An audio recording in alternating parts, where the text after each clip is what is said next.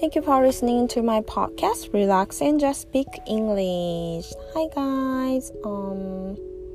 hope you guys enjoying practicing English or speaking English.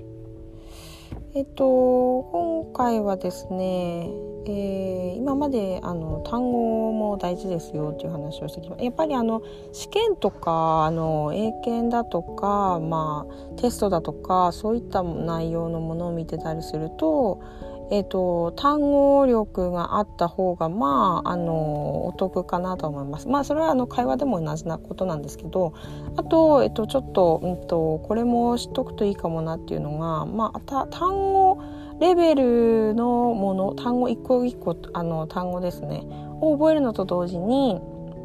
えーと動詞プラス前置詞のあの表現っていうんですかねフレーズみたいなものそれをえーと、覚えておくと本当にあの日常生活で使われてるのをよく聞くので、うん、大事かなって思いました。えーと、例えば私仕事柄電話をあの受けたりとかあとうんと転送したりとかっていうこともあるので、えー、その時に、えーとまあ、転送しますね。I transfer you over 誰々さんみたいな感じで言うこともあるんですけども、えっと、put you through put you through で、まあ、転送します。誰かに回しますっていう時の言い方ができます。あとはえっ、と単純にまああの家の中であればうんと電気を消すとかつけるだと turn on turn on the light turn off the light っていう風にえー、つけてください消してくださいっていう風に。You can turn off the light っていう風にあの言えます。Turn off turn on あのまあ基本ですかね。あと,、えーとまあ、会社でも友達でも家族内でもあの使えるものなんですけどよく聞くのはあとじ慣れるとよく使うかと思います。と figure out figure it out figure, figure it out figure that out っていう言い方ですね。figure っていうのはあのアニメとか、えー、漫画のキャラクターのフィギュアと、えー、同じ単語なんですけど今あの figure out っていうのは、えーと、多分見つけ出すっていう意味ですね。あの答えを探し出すとか見つけ出すとかっていう意味合いで使います。でどういう時に使うかっていうとえーとまあ、例えばですね仕事で、えーと、誰々さんから、まあ、メール来てたの、えー、いつだったかなとか何々の、えー、ミーティング会議は、えー、いつだったか覚えてるとかって同僚に聞かれた時に「um, I'm not sure」例えばカレンダーがな目の前になかったりとかですね、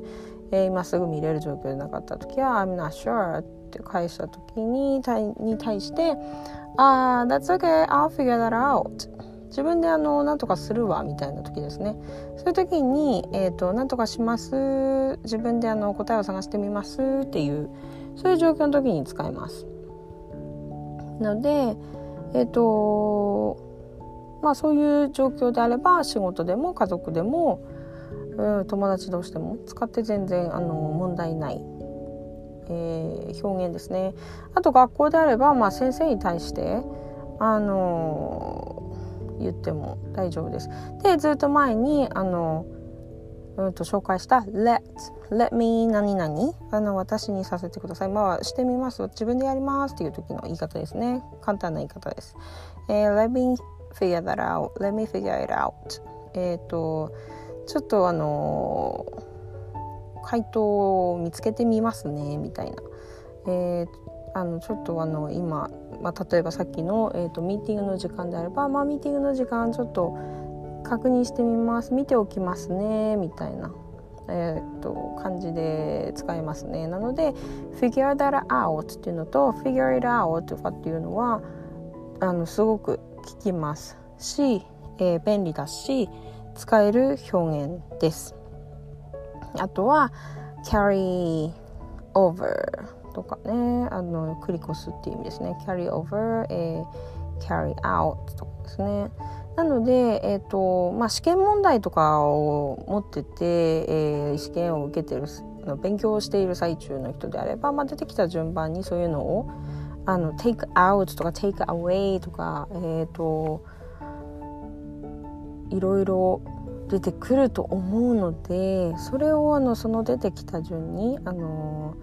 ただ読むよりは、まあ、声に出した方がいいですねやっぱり。えーと、問題文とかもでも、まあ、一人で勉強してると思うので問題文でも何でも、うんと秒えーと、読みながら声に出しながら、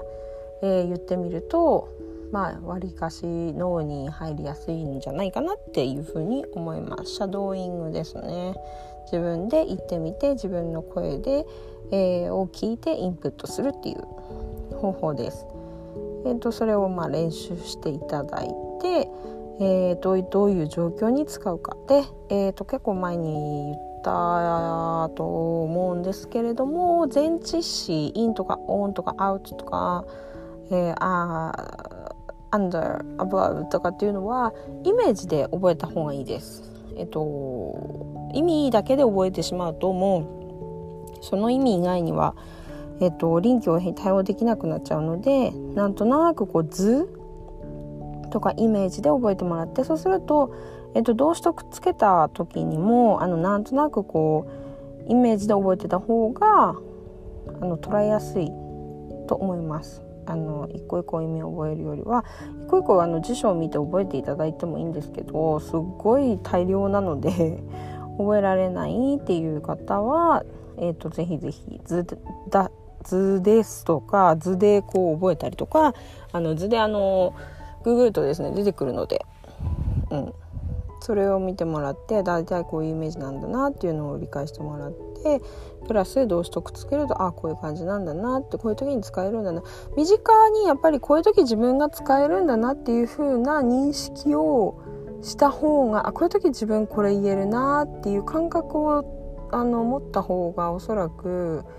えーと、使いやすいというか後々あの自分でこう理解しやすい自分の中に、えー、入ってきやすいと思いますね。なので、うん、あの全くこう自分からこうかけ離れた状況を思い浮かべるんじゃなくて自分の普段の生活の中でどういう時にその表現だとか単語だとかっていうのがこうピタッと合うかっていう感覚をうんと身につけてもらえるといいかな。それが、えっと、英語を英語で理解するということだと思います。単語にしてみてもえ例えば、えっと、リンゴを目の前にした時に、えっと、英語だけ「アポ」っていう単語だけを教えられた子供が「I wanna apple」ってかっていう「アポ」っていうのと一緒の感じです。なので、えっと、英語を想像して日本語の動きを思い出すんではなくてできればあこの動きこの動作は、えー、こういう英語表現だななんだなっていうふうに、えーと、覚えてもらえると一番近道かなと思いますね。えー、覚える時はやっぱりこう声に出してみて読んでみて自分の声、えー、発音したのを覚え、うん、と聞く聞いてみて。で覚えるっていう形ですかね聞き慣れてくるとやっぱりドラマとか映画見ててもだんだんこう耳慣れしてくるので効果的かと思います。えーと、今日はですねその表現フレーズっていうのかな？それを、えー、覚えるとより会話の幅が広がりますよっていうお話でした。Figure it out. Figure that out. とは turn off turn on とかですね、えー、ぜひぜひえっ、と Spotify だとあの質問とかもできるようになっているので、えー、そちらの方に、えー、の発音とかが何か必要なんであれば連絡まああの何かこちょこちょこっとコメントしていただければえっ、といつか、え、ここであの発音したりとかあと説明したりすることもできるかなと思いますので、え、見てみてください。Okay, that's all for today. Um, hope you guys having a good night. Bye.